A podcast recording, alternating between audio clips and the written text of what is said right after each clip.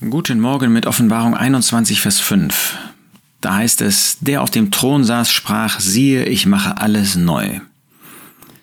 Wir finden hier in Offenbarung 21 in den ersten acht Versen, dass Johannes über den ewigen Zustand spricht, das heißt über die Ewigkeit.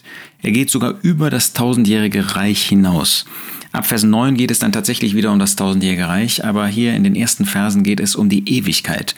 Also wirklich da, wo es keine Veränderung mehr gibt, was Stellung betrifft, ähm, was Errettung betrifft und so weiter. Da ist äh, nicht, natürlich nicht irgendwie ähm, Statik, ja, dass da nichts mehr passiert, dass alles statisch wäre, ähm, sondern es ist einfach, dass die Würfel gefallen sind und dann der finale Zustand der Erlösten erreicht ist, dass es keine Veränderung in dieser Hinsicht mehr gibt. Im tausendjährigen Reich gibt es noch Menschen auf der Erde, Menschen, die Sünder waren, die sich bekehren müssen.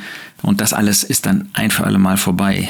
Natürlich auch wird dann derjenige, der verloren ist, ewig in der Hölle sein. Ewiger Zustand heißt für diese Menschen ewig in der Hölle.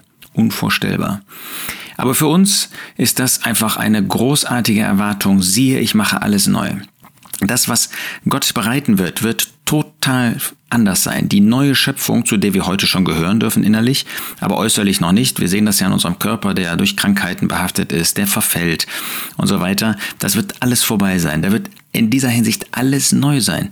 Das ist eine neue Schöpfung innerlich und äußerlich. Da wird es die neuen Himmel und die neue Erde geben.